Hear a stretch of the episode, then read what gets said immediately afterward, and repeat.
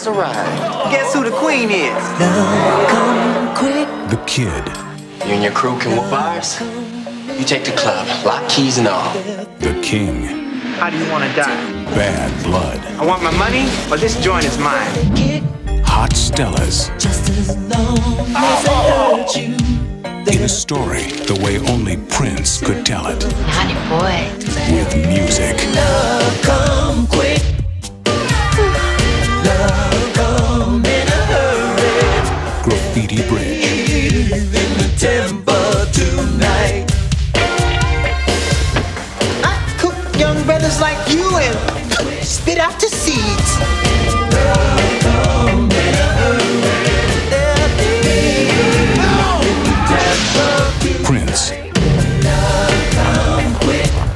Day. Jerome Benton. And the time. Mavis Staples. George Clinton. Ingrid Chavez. Tevin Campbell. And Prince. Graffiti Bridge. Hallo und herzlich willkommen zu einer neuen Episode des Bahnhofs Kino Extended Edition äh, Podcast, beziehungsweise wir sind beim, wir reden über Filme Podcast. Wir wissen das gar nicht so genau, aber wir wissen auf jeden Fall, über welchen Film wir heute Abend sprechen. Und zwar wir, das sind der Film Bankert und ich, Hi. sprechen über Hi, Graffiti Bridge von Prince in der Funktion des Hauptdarstellers, des Regisseurs, des Drehbuchautors und eigentlich alles andere auch. Wie geht's dir?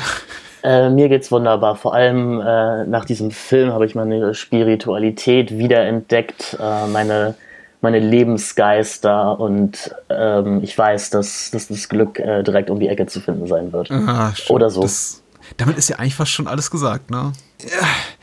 Graffiti Bridge. Genau der Prince-Film, auf den alle gewartet haben. genau. Aber also ich habe mal geguckt, tatsächlich ja wirklich ein nicht so häufig besprochener äh, Film und deswegen dachte ich, haben wir dadurch irgendwie Alleinstellungsmerkmal und die Leute werden sich drauf stürzen. Denn wenn man an Prince-Filme denkt, dann denkt man ja an Purple Rain und manche Leute haben vielleicht noch Under the Cherry Moon gesehen und sagen dann, ja, der ist nicht so gut.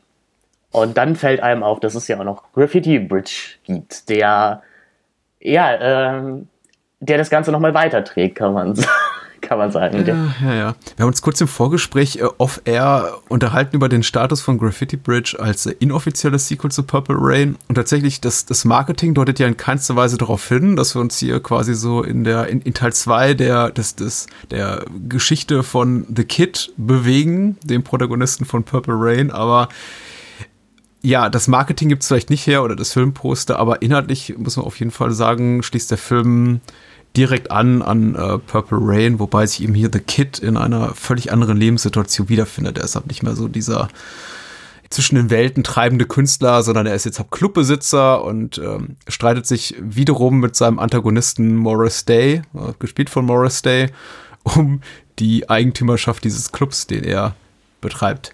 Das Glam Slam. Genau, der Glam Slam Nightclub. Und Ja. äh, genau, und dann kommt noch ein Engel in Gestalt von äh, Ingrid Chavez oder Ja. Chavez äh, namens Aura dazu und möchte diese beiden Männer, die irgendwo von ihrem Weg abgekommen sind, wieder vereinen. Und genau, dann gibt es noch die titelgebende Graffiti Bridge und wieder, und das äh, passt so gut zusammen wie ein Puzzle, wo ein paar Teile fehlen. Ähm, ja, es ist früh am Morgen. Ich glaube, da hätte man bessere Vergleiche ziehen können. Aber Es es, gibt immer- ich glaube, man kann es sich vorstellen. Ja, es gibt insgesamt vier Clubs, glaube ich, und die wirklich komplexe Handlung besagt, dass eben Morris Day, der äh, Co-Eigentümer ist auch von des, des Glam Slam, das, äh, der Club, der eben äh, The Kid gehört, wo er eben auch mit seiner, seiner Band auftritt, der New Power Generation. Und äh, den möchte er eben übernehmen. Also Morris Day möchte ihn übernehmen. Zusätzlich zu seinem eigenen Club Pandemonium und alle anderen Clubs in dieser ähm, Seven Corners Area. Da taucht auch dieses, dieses Corner-Motiv auch schon auf, äh, wo du auch schon einen sehr Genau. netten Gag rüber gemacht hast. Der- Die gefühlt halt auch nur aus vier Cornern besteht, aber Ja. Die gefühlt aus einem, aus einer, aus einem, aus einer Studiohalle oder was auch immer. es ist eine Straße. Es ist eine Straße. Und die anderen Clubs sind äh, Melody Cool und äh, Clinton Club. Ich weiß gar nicht, ob wir so ins Detail gehen müssen. Die äh, Handlung ist wirklich nur dazu da, ein mühsam zusammengeklöppeltes Konstrukt, um wirklich eine Menge Songs zu verpacken. Ich glaube 16 oder 17 Songs, Das Album, dazugehörige Album zu Graffiti Bridge ist auch knapp 70 Minuten lang. Genau, 17 Songs listet das Album auf jeden Fall. Und die, genau, die kommen alle mehr oder weniger prominent in diesem Film vor. Wie ging's dir mit Graffiti Bridge? Ähm, ich kannte bisher, wie gesagt, auch nur Purple Rain und Under the Cherry Moon, einfach weil Graffiti Bridge in Deutschland eine Zeit lang ja auch nicht so einfach zu bekommen war, bis dann diese Prince Movie, Movie Collection rauskam. Und ich wusste so ein bisschen um den Ruf von Graffiti Bridge und wusste, oh, ähm, wenn die Under the Cherry Moon schon nicht zugesagt hat, dann probier mal Graffiti Bridge, da geht's richtig ab, da wird's richtig transgressiv, transzendierend, wahnsinnig. Und der Film geht dann los und es beginnt mit dieser wunderbaren Szene, in der Morris Day eben Ma äh, Mafia-esque mit den anderen, mit seinen Henchmen oder den anderen Clubbesitzern oder was auch immer das sein soll, so ganz wird es nie klar, an diesem langen Tisch sitzt und als Härtetest eben eine, eine Pepperoni aus einem Glas isst. Da dachte ich schon so, ja, das, ich glaube, genau das möchte ich gerade sehen. Und dann geht eben der ähm, erste Song los, New Power Generation. Und das funktioniert auch ziemlich gut, aber dann stoppt's irgendwie irgendwann. Dann wird es so eine Aneinanderreihung von äh, teilweise wirklich großartigen Songs und dann ist der Film auch irgendwann zu Ende.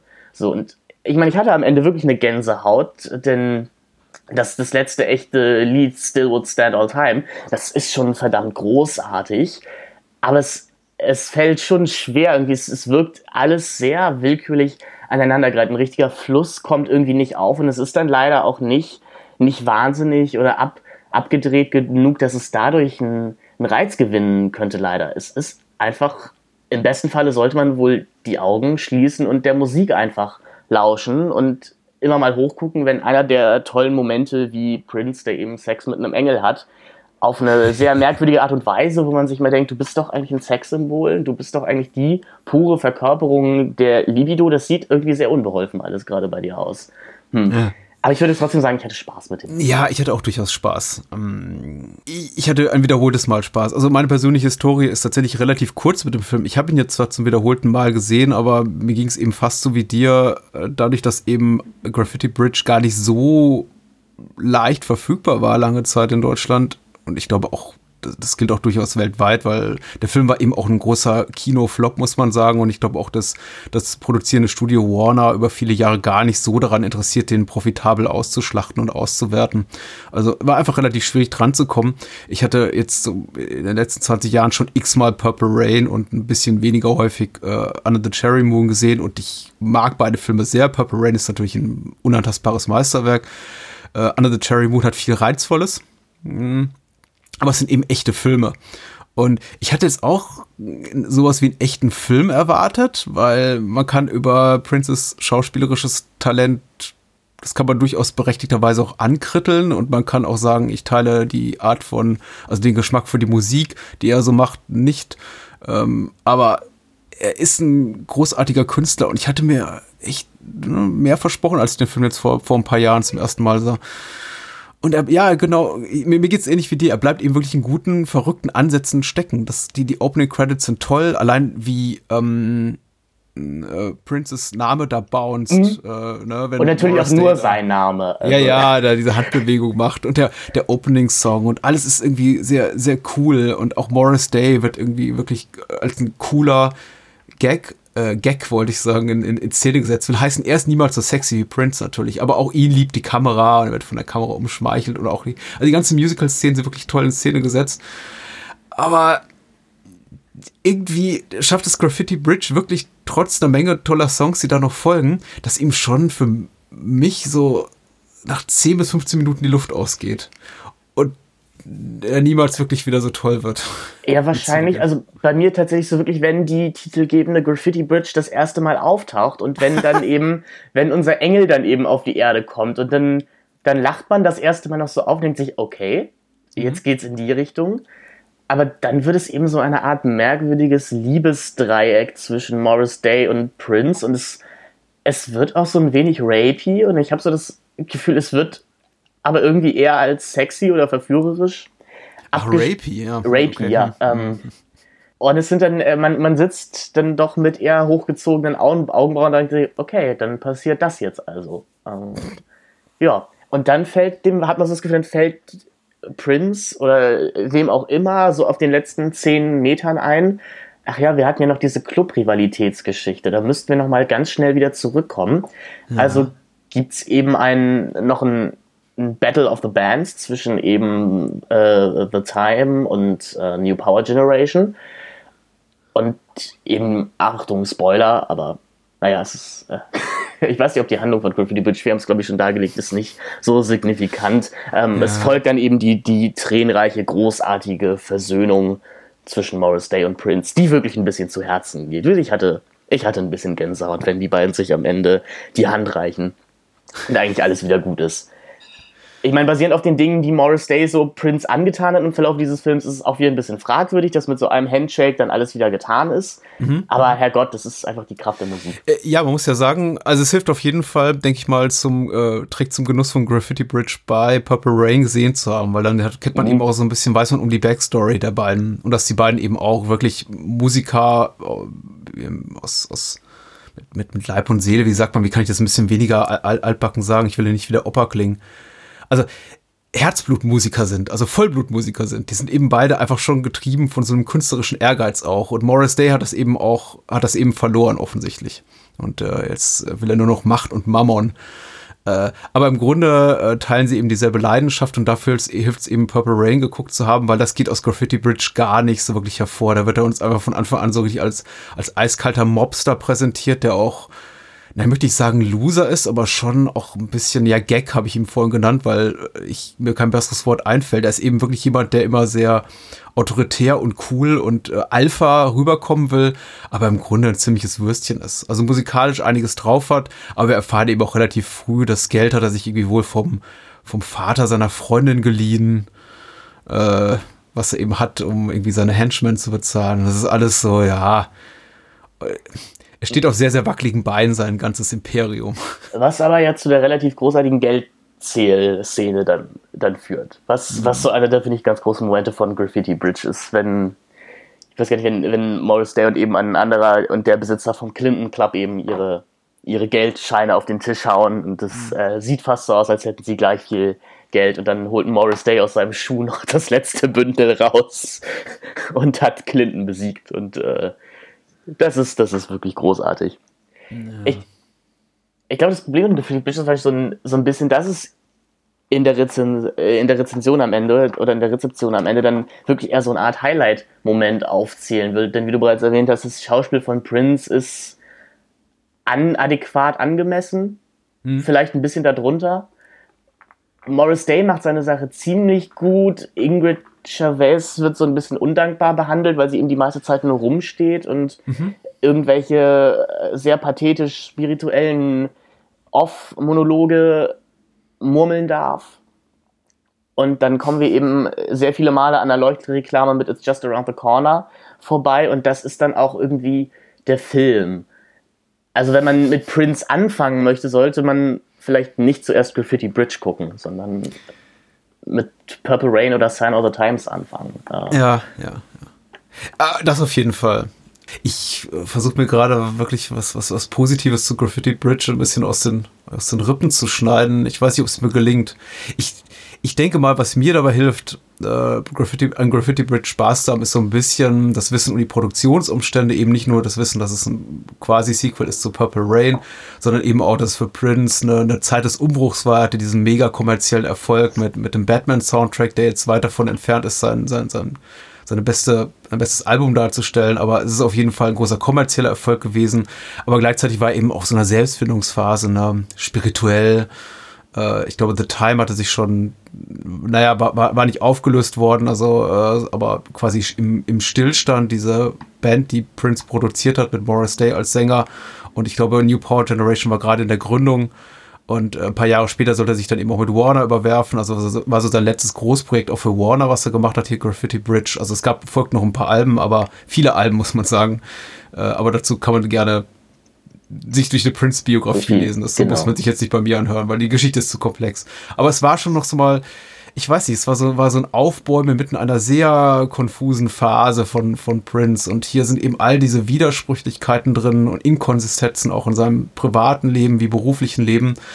Und das macht den Film einerseits total reizvoll. Also da, da was rauszulesen, auch über Prince, die Person, weil viel weiß man ja von ihm nicht privat. Aber es macht den Film eben auch teilweise sehr schwer guckbar, weil man eben immer hofft auf sowas wie so eine klassische Filmdramaturgie, ne, dass eben auch Handlungsstränge weitergeführt werden oder weitergedacht werden.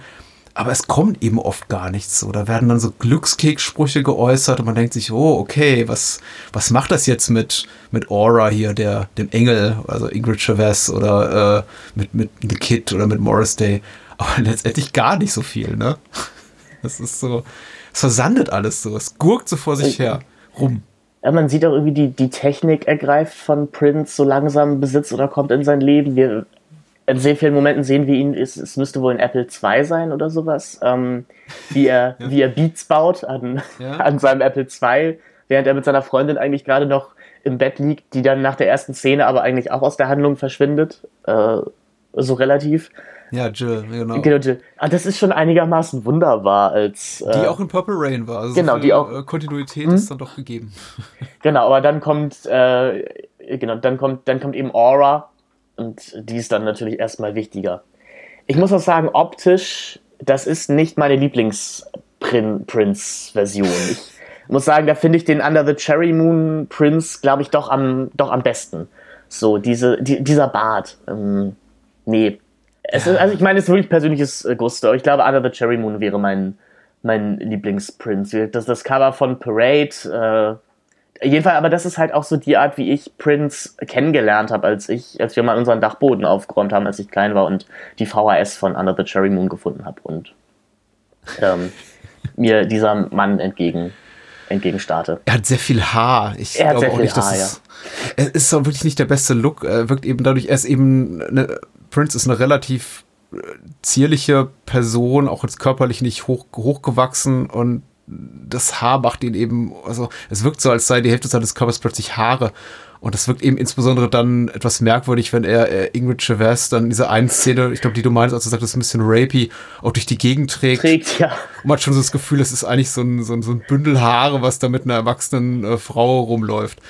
Es ist, ähm, ja, optisch, du hast recht. Ich habe nie so, ich habe glaube ich nie so wirklich zu, auf den Punkt gebracht, ist auch rhetorisch, aber ich glaube, du hast recht. Was, was ich jetzt eher meinte, ist, wenn, ähm, wenn Morris Day und sein Sidekick ah, ja, Jerome ähm, Aura verführen wollen und Jerome dieses Weinglas nimmt, also Auras mhm. Weinglas nimmt, oder sein Weinglas nimmt und es in Auras Weinglas ja. packt und man sich denkt, ja, okay, man, man weiß schon, keine, keine Drinks in Clubs stehen lassen oder sowas, aber du schüttest einfach nur mehr Wein rein. Okay, das, das passiert also wohl gerade.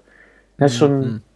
interessant. Aber wenn wir beim Look halt schon sind, was ich tatsächlich ganz sinnig finde, ist so dieser Übergang vom, vom irgendwie seidenen, äh, walligen Purple Rain halt irgendwie mit viel echtem Stoff einfach jetzt zu so einem Lack und Leder. Das, das ist schon cool und so grundsätzlich muss ich sagen, mag ich diese, diese Ästhetik auch ein bisschen mehr als eben die Filmästhetik aus Purple Rain.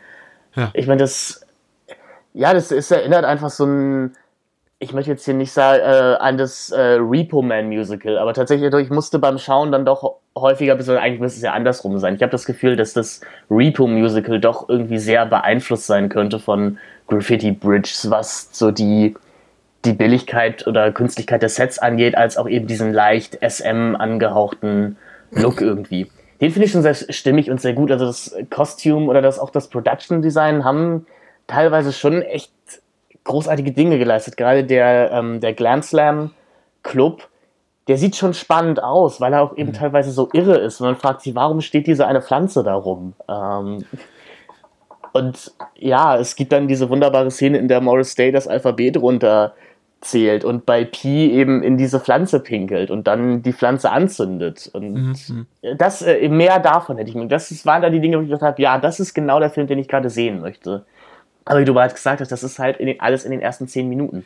Machen wir gerade gute Werbung für den Film? Ich habe das Gefühl nicht. Nee, vermutlich nicht. Aber müssen wir vielleicht auch gar nicht. Also ich bin ein riesen Prince-Fan. Ich gebe nicht vor, alles äh, von ihm zu wissen. Ich habe auch ein bisschen Anschluss an sein künstlerisches Schaffen verloren, irgendwann in den 90ern, äh, als er mit seiner Love-Symbol-Zeit äh, begann und dann auch, glaube ich, erst wieder Prince so aufgegriffen, Fan, Fantum-seitig, so irgendwie in den 2010ern, aber Jahre vor seinem Tod, muss ich sagen. Aber das hier fällt für mich eben auch so, ich weiß nicht, auf, in so eine verlorene Zeit. Also das ist, ich glaube, in der Zeit, als ich an den Film hätte rankommen können, äh, vielleicht mal Ende der 90er, Anfang der 2000er, als er mit Sicherheit irgendwo auf einer Videokassette in meiner Videothek verfügbar war, hat es mich einfach nicht besonders interessiert. Und jetzt ist es vielleicht auch einfach zu spät, um das nachempfinden zu können, was Prince damals durch den Kopf ging, was es einfach für eine künstlerische Strömung war, die er da verfolgte, war vermutlich seine eigene. Ich, äh, ist einfach so eine verpasste Chance. Es tut mir so ein bisschen leid um den Film, weil die guten Ansätze sind da. Der Film sieht auch wirklich toll aus. Man muss sagen, Bill Butler stand hinter der Kamera, äh, legendärer äh, Cinematograph von äh, der, der, ich glaube, Rocky-Filme der meisten äh, mit Coppola Conversation gemacht, äh, Weiße Hai, einer für das Kuckucksnest. Also, ich glaube mittlerweile kurz vor seinem 100. Geburtstag, also und, und wirklich bis vor einigen Jahren immer noch aktiv. Ähm, toller Mann, Film sieht toll aus und dann, bleh, ich weiß nicht. Der Film macht eben auch nichts aus der Künstlichkeit seiner Sets. Das hat mich so ein bisschen traurig gemacht, weil die Sets sehen schon gut aus. Man, Prince und seine Setdesigner ähm, und künstlerischen Berater sind ja sehr daran interessiert, die auch so visuell voneinander zu äh, abzuheben, also eine klare Differenzierung zu schaffen. Und zum Beispiel der äh, hier äh, Clintons Club sieht völlig anders aus als das Melody Cool oder der mhm. Glam Slam. Aber es wirkt eben alles so unglaublich antiseptisch, was nicht verkehrt ist, glaube ich, für die, äh, für den Club zum Beispiel, den Morris Day führt, weil es ist ja auch so ein bisschen der, der, der Punkt, dass eben Morris Day eben mehr Wert legt aufs, aufs Geschäft als auf die musikalische Kunst. Und wenn man dann zum Beispiel sagt, gut, dass man das Pandemonium so ein bisschen vielleicht kalt und unnahbar und ähm, ungemütlich wirken, aber lass uns das Glam Slam so ein bisschen, weiß nicht, ein bisschen mehr Street Cred geben, wäre vielleicht ein interessanter Zug gewesen. Aber bei Stellen aller Unterschiedlichkeit der Züge, der, der Clubs sind, die, sind sie sich doch irgendwie zu ähnlich in ihrer, in, ihrem, in ihrer fast klinischen Aufgeräumtheit. Ich würde sagen, der, der schönste Punkt an Wahnsinn ist halt einfach die titelgebende Styropor-Graffiti-Bridge. Ja, Wo, okay. Lass uns darüber reden vielleicht. Ich meine, man könnte bestimmt seitenlange Essays schreiben, was diese Graffiti-Bridge eigentlich für den, für den Film bedeutet, was sie, mm. was sie sein soll.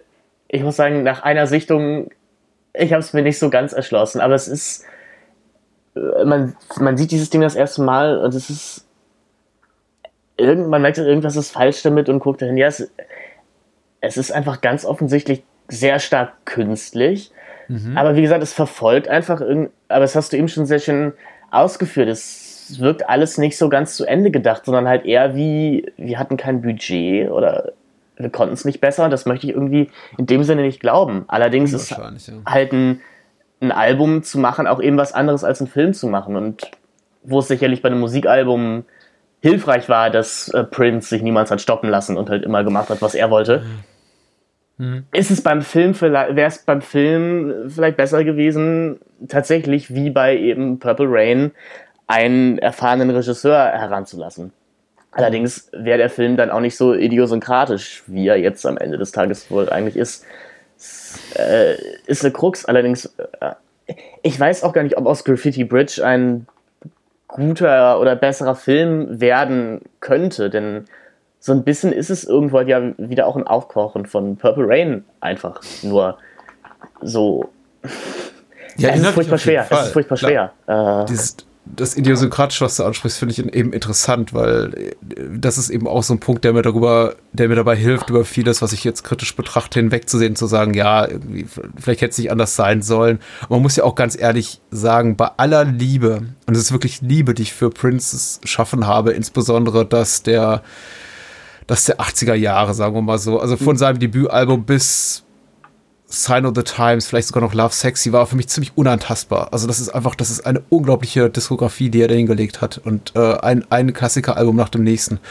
Ähm, bei aller Liebe, die ich dafür habe, die Art und Weise, wie er diese Sachen oft vermarktet hat oder sagen wir mal beworben hat, auch die ganze Gestaltung seiner, seiner Cover-Artworks, seiner Platten-Artworks, das war immer so ein bisschen eine äh, ne Spur daneben.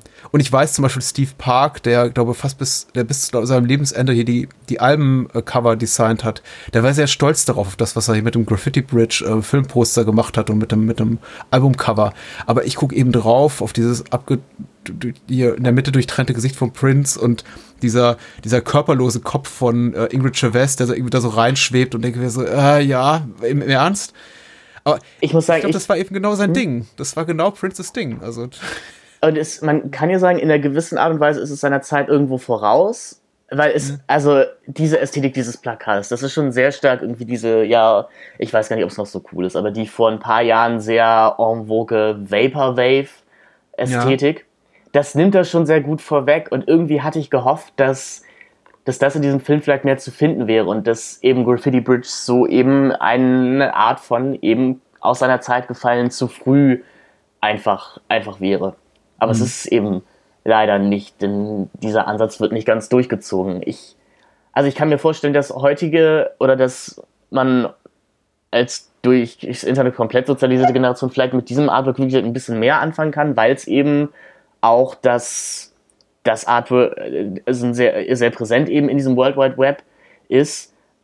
Aber es ist, dafür bietet es leider auch nicht so viel Ansatzpunkte ich musste einfach daran denken, weil Stanislav und ich vor einer Zeit äh, Freddy Got Fingered gesehen hatten, der ja auch immer als einer der furchtbarsten Totalausfälle der Filmgeschichte aller Zeiten geht. Mhm. Und ich aber sagen muss, mit Wissen um Memes oder so etwas, oder eben einfach um diesen sogenannten Internethumor, funktioniert das schon. Und bei Freddy Got Fingered könnte man schon sagen, das ist seiner Zeit irgendwie voraus. Das, der funktioniert im Jahre 2018 besser, als er es im Jahr 2003 getan hat. Bei Graffiti Bridge würde ich sagen, ist es leider nicht der Fall, was ich sehr schade finde, denn ich habe es mir irgendwie gewünscht beim Reinlegen. Denn Under the mhm. Cherry Moon zum Beispiel, würde ich sagen, funktioniert äh, in Zeiten, in denen wir, in denen der Camp wiederkommt, äh, doch relativ gut.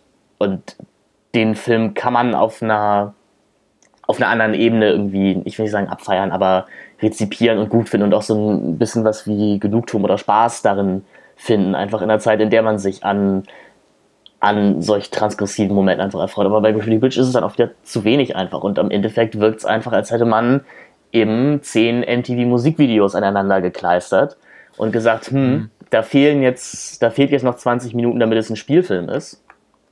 Ja, äh, machen wir mal eine Clubrivalität und so einen Engel da rein. Und vielleicht war es ja auch so, man weiß, man weiß es nicht. Ich, nie, niemand weiß es ganz genau. Also es gibt zwar, man kann seitenweise lesen über die Entstehungsgeschichte von Graffiti ja. Bridge, aber so richtig äh, über die künstlerischen Beweggründe dahinter weiß man eigentlich nie, außer dass eben alles aus Princes Kopf stammt. Und ich da, da treffen eben für mich zwei Sachen aufeinander, die nicht so richtig passen. Zum einen ist der Film, was ich super finde, fundamental unzynisch in der Art und Weise, wie er also The Kid darstellt, diese, seine, Liebe zu, diesem, zu dieser Engelsgestalt, die unter der Graffiti Bridge auf ihn wartet, der titelgebenden, also oder Aura und ähm, das ist so, das ist so, das ist auch so ehrlich. Das ist nicht nur idiokratisch, das ist eben auch wirklich grundehrlich, glaube ich, und aus wirklich ähm, ein, ein, völlig ungeschönter Blick auf das, was eben Prince zum damaligen Zeitpunkt seines Schaffens auch so bewegt hat. Da ist, glaube ich, auch kein großer kommerzieller Hintergedanke drin, von wegen, das verkauft sich sicher gut. Denn ich glaube, wenn er das im Kopf gehabt hätte, dann hätte der Film vollkommen anders ausgesehen. Aber eben in dieses vollkommen unzynische, merkwürdige, also wirklich nicht leicht gutierbare Kunstwerk, grätschen dann immer wirklich immer so klassische Musical- oder Musikvideosequenzen rein, die aber nicht wirklich zu Ende gespielt werden, also denen man auch nicht den Raum zum Atmen lässt, weil es eben so unglaublich viele auch Tracks sind, die der Film unterbringt in seinen knapp 90 Minuten. Man muss ja sagen, nach 85 Minuten setzt der Abspann ein und der Film gräbt, glaube ich, packt dann den Abspann auch nochmal zwei Songs, also den Titelsong und ich glaube hier TC äh, so und so. Genau, dieser, dieser, diese Alternate Version von, ähm, von New Power Generation kommt ja, dann, glaube ich, nochmal genau, mit, dem, mit dem Rap rappen. Mit das dem ist so ein bisschen der Running Gag des Films.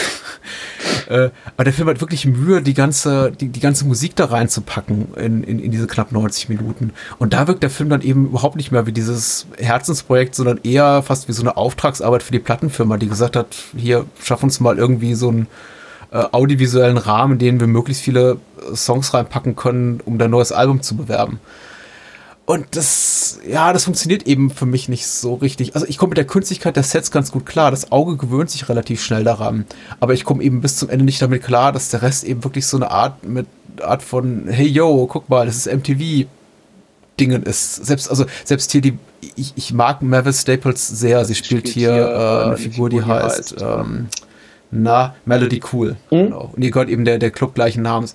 Aber die tritt eben wirklich vor, vor die Kamera und sagt, ich singe jetzt einen Song. Und alle um sie rum so, oh, sie singt, sie singt, Achtung, Achtung. Und dann kommt eben so ein Beat auf der Tonspur. Und, und, und alle fangen an, irgendwie so mitzuschnippen und äh, so oder so ähnlich läuft das ab. Und wir befinden uns eben in so einem klassischen Video. Genau, ja. Ja. Äh, Und, und, und der Film vergisst eben für diese drei Minuten, die das läuft, so komplett, dass, eigen, dass wir uns eigentlich so zehn Minuten vor dem großen hier Battle of the Bands Finale befinden, also in einer einfach auch emotionalen Situation, in der uns wirklich andere Sachen gerade umtreiben, als dass hier Mavis Staples nochmal eine Chance bekommt zu singen. Ähm, Es, ich, ich weiß nicht, wo ich es gelesen oder gehört hat, irgendwer meint, weil der ganze Film fühlt sich halt wie ein erster Akt an und dann kommt plötzlich der Abspann. Und irgendwie, irgendwie ist das so. Es, es, wie gesagt, es, man könnte auch sagen, es sind irgendwie zu viele Charaktere in der Geschichte, die ihr gefühlt auch einfach nur da sind, um eben ihren einen Song zu singen, wie eben Melody Cool. Ja, aber ich möchte jetzt nicht sagen, man kann den Soundtrack einfach hören. Man, man sollte Graffiti Bridge vielleicht schon einmal in seinem Leben gesehen haben. Als, als Prince-Fan vielleicht sowieso. Ich hatte, ich hatte mal überlegt, wenn ich nochmal Soundtrack ähm, im Uniseminar mache, ob es Graffiti Bridge nicht vielleicht gibt, aber mal gucken, vielleicht auch nicht. Mm. Es ist, aber wie du schon gesagt hast, es ist halt, es ist nicht konsequent. Am Anfang ist der Film sehr erpicht darauf, wirklich sehr mit diegetischer Musik zu arbeiten. Da findet eigentlich alles auf den Bühnen statt. Wie es ja bei Purple Rain eigentlich auch der Fall war, wenn ich mich da richtig dran erinnere. Und wie gesagt, dann wird's eben doch zu so einer Art, dann wird's eben zu einem Musical, in dem plötzlich alle Figuren singen können und jede Figur die Choreo kennt. Und das passt eben einfach nicht ganz zusammen. Das macht es eben auch unfassbar schwer, sich auf diesen Film einzulassen. Und, aber ich würde eben leider sagen, es ist, es ist noch nicht so weit, dass es den Reiz dieses Filmes ausmachen würde. Das ist einfach schade. Es ist ein bisschen ermüdend. Und führt auch dazu, dass das ist ja, dass es mir unfassbar schwerfällt zu erzählen, was genau da jetzt eigentlich passiert und wie der Film jetzt von äh, New Power, vom New Power Generation Song zur Styroporbrücke zu Prince und Aura, die durch, ist es Minneapolis?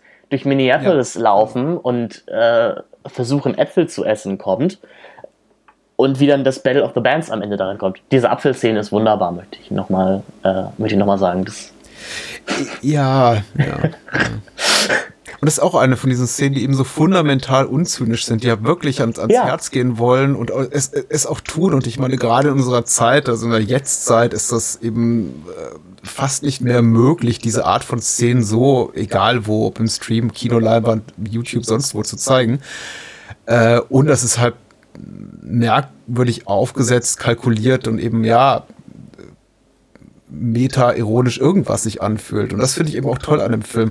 Und dann, ich, ich, ich lasse eben diesen, diesen Moment auch den Film unglaublich an mich ran und dann bin ich auch emotional durchaus bewegt. Das ist mal drei, vier Mal während des Films passiert äh, und bei einigen Songs sowieso. Aber dann kommen eben wieder so Sachen wie, ja, Aura packt ihren Liebesbrief auf, aus, also nicht ihren Liebesbrief, ihre Gedichte, die sie geschrieben hat. Und man möchte eben, dass die Gedichte gut sind. Aber dann, was macht eben die Kamera oder Prince im Schnitt? Er zeigt eben auch in voller Länge oder f- füllt eben die, die, die Leinwand eben mit diesen Liebesgedichten. Und die sind eben nicht gut. Nicht gut, ja. Also, das ist, da steht eben nur so Sachen wie, schau in den Himmel und es guckt dich ein Löwe an, er blickt auf dich und will dein Bestes, äh, was ich, love is all you need. ja, may, you- may you live to see the dawn. Ja, äh, ja, abgerundet dann mit der Weisheit, mit der sie dann eben auch Aura the Kid auf den, auf den Weg äh, schickt, äh, when a man screams, you must learn to whisper.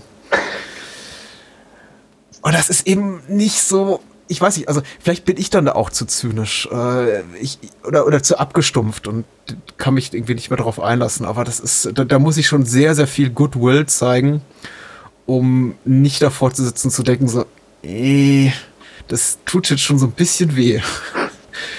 Weil offenbar will der Film da schon deep sein, aber ist er eben nicht. Es, es, es wäre wahrscheinlich interessant, diesen Film mit jemandem zu schauen, der mit Prince gar nichts anfangen kann oder Mhm. auch ähm, noch nie was oder noch nie wirklich Musik von Prince gehört hat, was, was dann so das Fazit wäre. Also ich würde mich fragen, ob es positiver oder negativer wäre, so ob man das ist eher. Ähm, freut euch auf die Essayarbeit. Graffiti Bridge mit einer Prin nicht prinzaffinen Person. Ja, ich, ich glaube, es wäre ein schlechter Einstieg. Also es wäre wirklich sehr, sehr undankbar.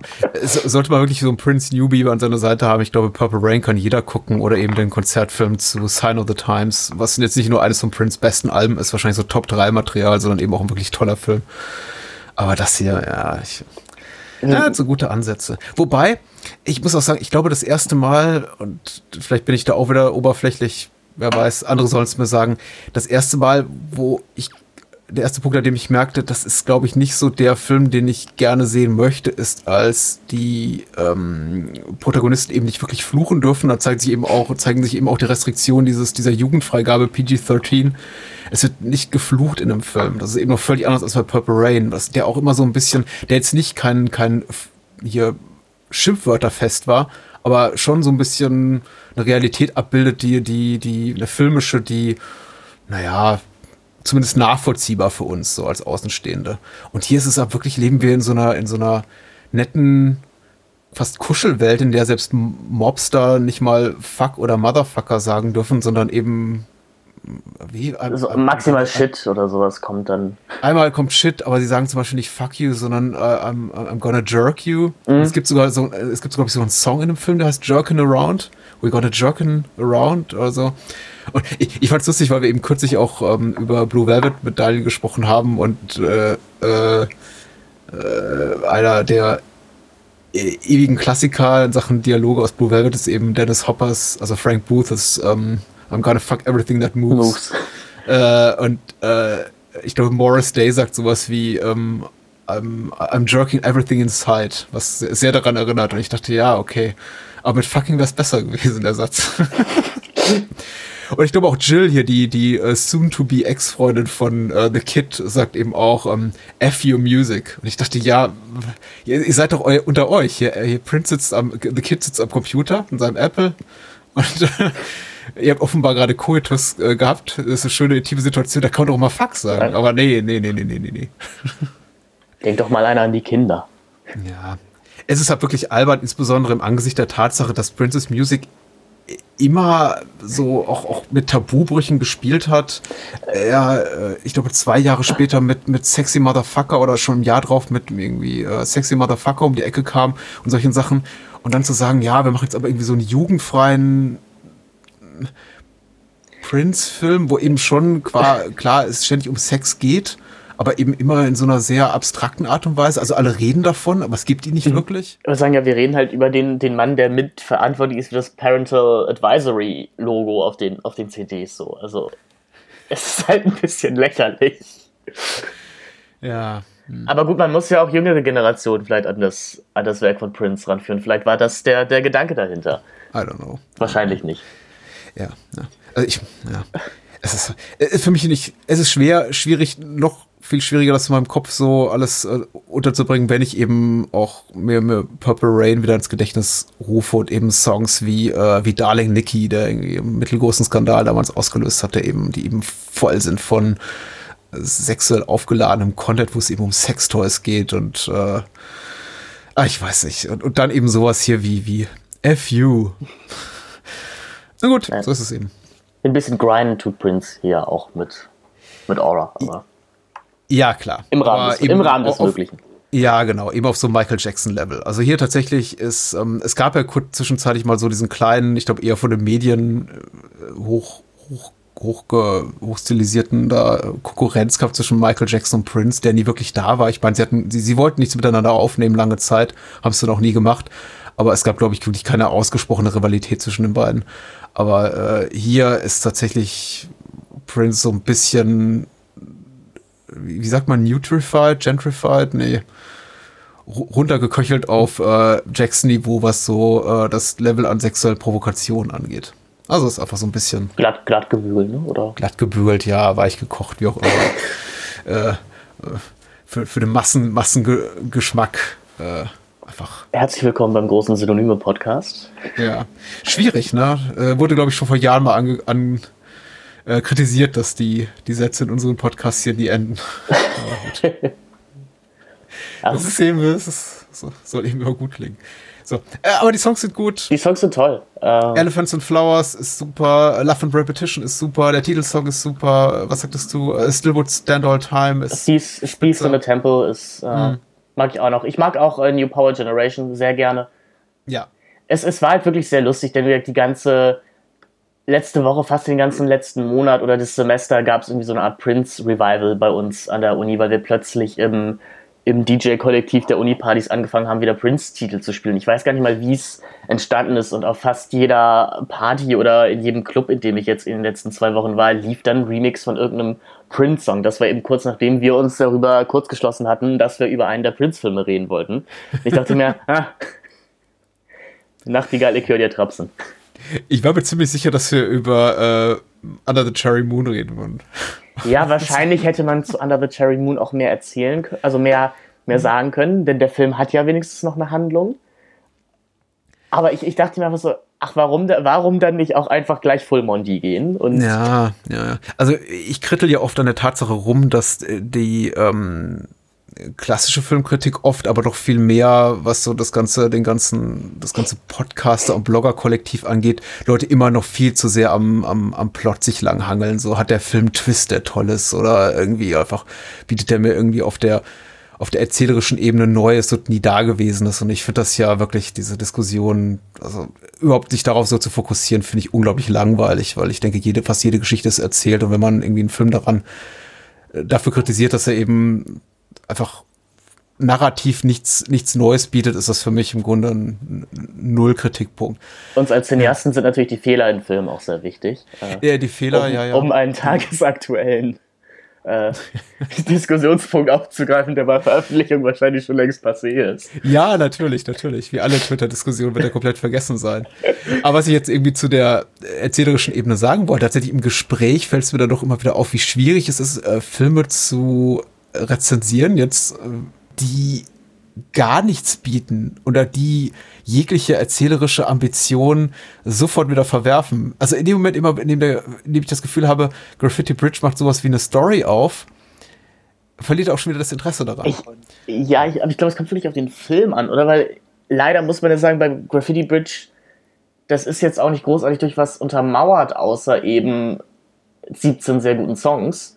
Ja. Und halt eben der allübergreifenden Star-Persona von Prince. Aber es ist irgendwie sehr schwer, über Ausstrahlung zu reden oder über, über Charisma. Wobei, hm. wenn man jetzt, wenn wir jetzt über Soy Club oder sowas reden würden, oder keine Ahnung, über einen der neuen Terence Malick-Filme, ich glaube, das würde wahrscheinlich mal besser funktionieren. Ob man die sehen möchte, sei dahingestellt. Aber ich habe immer das Gefühl, da gäbe es dann ja wenigstens noch irgendwelche Konzepte, die man einordnen könnte. Und ja, ja. vielleicht braucht man auch noch fünf Sichtungen von Graffiti Bridge, bis sich einem das eröffnet.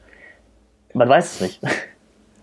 Ist es verwegen oder anmaßend zu sagen, Graffiti Bridge ist besser als das äh, Terence Malick'sche Schaffen der letzten zehn Jahre? Ich glaube, das kann man.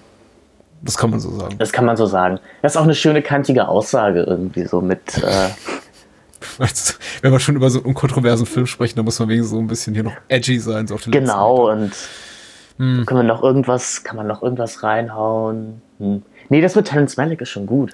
Ja, ist, hat aber auch nicht wirklich irgendwas mit, mit Graffiti Bridge zu tun. Nö, nö. Ja. Wobei sind ja beide, man muss ja sagen, das sind schon beides betont esoterische, spirituell sehr angehauchte Filme. Also äh, Prince pflegt ja seine eigene Spiritualität, von der man eben auch nicht genau weiß, wo sie ihn hinführt. Also wir werden es wahrscheinlich nie erfahren, weil er hat sie mit in, in seinen Paisley Park Studios versteckt und nie rausgelassen. Aber sie hat ihn zu einem besseren Menschen gemacht. Das ja, vermutlich, vermutlich. Ich, ich habe ein bisschen Angst bei Prince, weil wir in den letzten Jahren sehr viel durch Promi-Skandale hier wird die, wird, die, wird die mediale Welt erschüttert und auch äh, Social Media kocht über jedes Mal, wenn sich dann wieder herausstellt, oh, so und so hat jahrelang Drogen genommen, Frauen geschlagen, äh, Kinder missbraucht oder sonst irgendwas ganz Furchtbares gemacht. Ich habe so ein bisschen Angst immer, was bei Prince auch dann später hinten raus was ganz Böses rauskommt. Ich, ich finde es wunderbar, Michael Jackson jetzt berechtigterweise zu vergessen. Ich, ich wünschte mir, es ginge so einfach. Aber äh, wir alle wussten darüber 20 Jahre Bescheid. Ähm, und wir haben jetzt erst so eine HBO-Dokumentation gebraucht, dass, dass endlich nochmal drüber geredet wird. Ich habe Sorge, dass bei Prince auch sowas rauskommt. Aber ich vertraue darauf, dass er ein so guter Mensch war, dass das nicht das passiert. Das Einzige, was ich von ihm weiß, ist ja, dass er irgendwie er hatte dann doch eine Vision, dass das Black Album irgendwie böse wäre und deswegen hat er es nicht veröffentlicht oder Ja. wollte nicht, dass es veröffentlicht wird. Aber das ist ja irgendwie noch charmant so auf einer. Ja, natürlich, das ist ja auch hart. Er, er, er, wollte, er wollte uns schützen einfach. Das, Ja, ja, ja. Und er hat sich eben aus Zeit seines, seines Lebens immer sehr verdient gemacht, der, der Förderung verschiedenster Künstler. Mhm. Muss ja einfach sagen, Mensch wie Morris Day oder, also The Time hätte es ja gar nicht gegeben ohne ihn und äh, viele Menschen wie The Bangles oder äh, Shinnet O'Connor verdanken ihm ihre größten Hits. Ähm, er ist ja ein guter. Er hat es ja sehr oft auch gerne, gerne mal in den Hintergrund gestellt und einfach nur produziert. Was, was ja, finde ich, auch so Tracks wie Release It von The Time in diesem Film irgendwie, was denen so eine ganz schöne ähm, humoristische Note gibt, weil man einfach weiß, ja, Prince spielt da, trotz, hat das trotzdem produziert aber, und macht gerade den Diss-Track gegen sich selber, sozusagen. Das, das ist wirklich schön, das ist charmant, das, ähm, das mag ich. Und ursprünglich, genau. Ja. Also ursprünglich sollte Madonna ja wohl mal die Rolle dieser Aura spielen. Und irgendwie sollte dieser Plot auch sehr viel mehr in, im Vordergrund stehen. Eben um einen Mann, der Gott verloren hat oder der seine Spiritualität verloren hat und durch einen Engel eben wieder auf den richtigen Weg findet. Und Warner hat wohl gesagt, nee, wenn du einen Film machst, dann ist es auch ein Sequel zu, dann soll es auch ein Sequel zu Purple Rain sein, einfach in, in dem Sinne. Und dann war Kim Basinger kurz wohl noch im Gespräch, die aber beide aufgrund von kreativen Differenzen rausgefallen sind. Natürlich. Und ich frage mich dann mit Madonna in der Hauptrolle, es hätte vielleicht funktioniert, denn das Problem, du hast recht, diese Liebesgeschichte ist sehr ehrlich, sie ist sehr unzynisch und sie traut sich auch wirklich teilweise lächerlich große Momente abzubilden, aber es leidet eben darunter, dass dieser Aura-Charakter eben nicht so viel zu tun bekommt. Und mit einer Madonna, die dann sicherlich auch gesungen hätte, ähm, wären die wirklich großen Gefühle vielleicht wirklich da gewesen. Aber das ist wieder dieses Sprechen über einen Film, den es einfach nicht gibt. Obwohl es spannend wäre, obwohl Madonna und Prince in einem Film zusammen sicherlich spannend ist ja gewesen wäre. großartig gewesen. Ja. Und und weil du Madonna und Kim Basinger erwähnst, ich frage mich eben auch immer, wie viel da einfach so Persönliches reinspielt. Man muss ja einfach sagen, dass äh, äh, Prince mit vielen Damen, mit denen er eben künstlerisch tätig war und die ihn irgendwie auch inspiriert haben oder seine Musen waren, eben auch in der Kiste war, auch mit Kim Basinger und, und Madonna. Und das ist natürlich immer so ein bisschen, bisschen schwierig, dann so einen Film zu planen, wenn es dann vorbei ist und dann eben jemand wie Basinger sagt so, jetzt mag ich aber nicht mehr. Oder? Aber Madonna, ich denke auch, die wäre, die, die, die war zu groß. Und äh, Madonna hat ja auch äh, sehr viel mehr gewagt in der Zeit, muss man sagen, als, als Prince mit ihrer ganzen, mit ihrer ganzen Sex-Sache und dem entsprechenden Art Coffee Table Book da noch dazu. Und äh, während die Prince so ein so einen jugendfreien, muss sagen, leider etwas weichgespülten Film produziert hat, hat eben, kam eben Madonna in der Zeit gerade so richtig aus sich raus. Ah, Irgendwie passt das alles nicht. Was ist ja, aber ich hoffe, dass es rübergekommen, was auch irgendwie den Reiz ausmacht. Ja, ja, auf jeden Fall. Also ich meine, diese, diese Movie Collection ist mittlerweile recht günstig zu haben. Genau, ja. Wenn man abwartet, glaube ich, kriegt man die mittlerweile für einen Zehner oder für 15 Euro. Ja, ich würde sagen, ich habe sie, ich hab sie für 15 Euro bei irgendwo, bei Saturn oder wo auch immer, mitgenommen. Allein für Purple. Ich würde sagen, allein für Purple Rain sollte man das machen. Und dann hat man halt auch noch zwei weitere Filme, wenn man das möchte. Wenn man das möchte. Sehr gut. Äh, das war Graffiti Bridge. Guckt ihn euch alle an. Er ist super sehenswert. Ich glaube, oder? Ja. Ja, Wenn auch nicht herausragend gut. Aber wahnsinnig interessant. Und darum geht es ja auch hier. zum Abschluss hast du ein Lieblings-Prince-Album? Könntest du das? Also Purple Rain ist schon verdammt gut. Es ist eben so unoriginell Purple Rain zu sagen. Es ist so unoriginell Sign of the Times zu sagen. Love Sexy ist auch super. Es ist wahrscheinlich Purple Rain, wenn ich ganz ehrlich bin, auch wenn es unoriginell ist. Aber ähm, es ist einfach so, so, so, so ein maßgebliches Album. Ansonsten 1999. Vielleicht so auf Platz 2 oder 3. Ja. Und bei dir? Tatsächlich würde ich sogar sagen, dass einfach aufgrund der persönlichen Geschichte Musicology bei mir immer sehr weit oben sein wird. Ja. Ähm, äh, das ist ein Album, was ich mit meiner ersten Freundin sehr viel gehört habe. Das ist eine Zeit, wo ich Prince gerade entdeckt habe und es war halt einfach irgendwie da. Ich finde Sign of the Times wahnsinnig super und Qualität. Ich würde wahrscheinlich ist es objektiv gesehen das beste Album. Ich mag das Black Album gerne.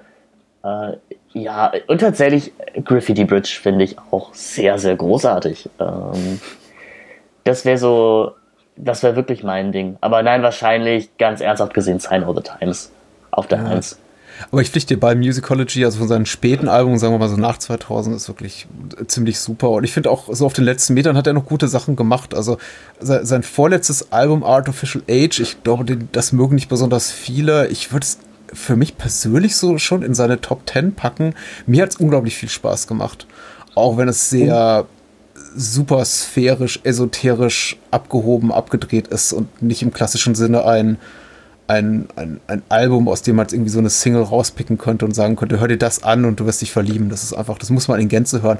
Und das finde ich eben auch so, so spannend an Prince's Schaffen. Es sind schon, es sind schon Alben-Alben. Also es ist, ist nicht diese Abfolge einfach nur an Singles.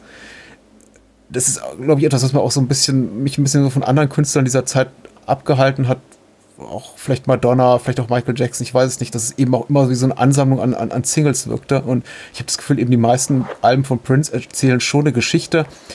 Graffiti Bridge jetzt auch nicht unbedingt. Und ich glaube, das ist auch der Grund, warum ich nicht so richtig warm werde. Das wirkt eben schon so ein bisschen, das ist es ja auch, so ein Potpourri aus ähm, unveröffentlichten Tracks der letzten zehn Jahre. Aber gut, es wird jetzt auch alles schon wieder so weit. So weit. Aber wollte nur sagen, gute, gute Wahl. Ja. äh, genug geredet. Oder? Haben wir noch Weisheiten für, nee, für den nee, Schluss? Nee. Ich glaube nicht. Nee, nur, nur, nur, ganz schlechte. Ich danke dir, dass du da warst. Und äh, ja. im, ähm, im, Optimalfall erscheint das hier im Feed von Wir reden über Filme. Ein Podcast, den man hören sollte, mit Finn und Stanislav. Und, und auch im, im, Feed vom Bahnhofskino. Den man auch hören sollte, aber das ja. tut ihr ja sowieso schon. Alright, bis zum nächsten Mal. Bis zum nächsten Mal. Tschüss. Bye, bye.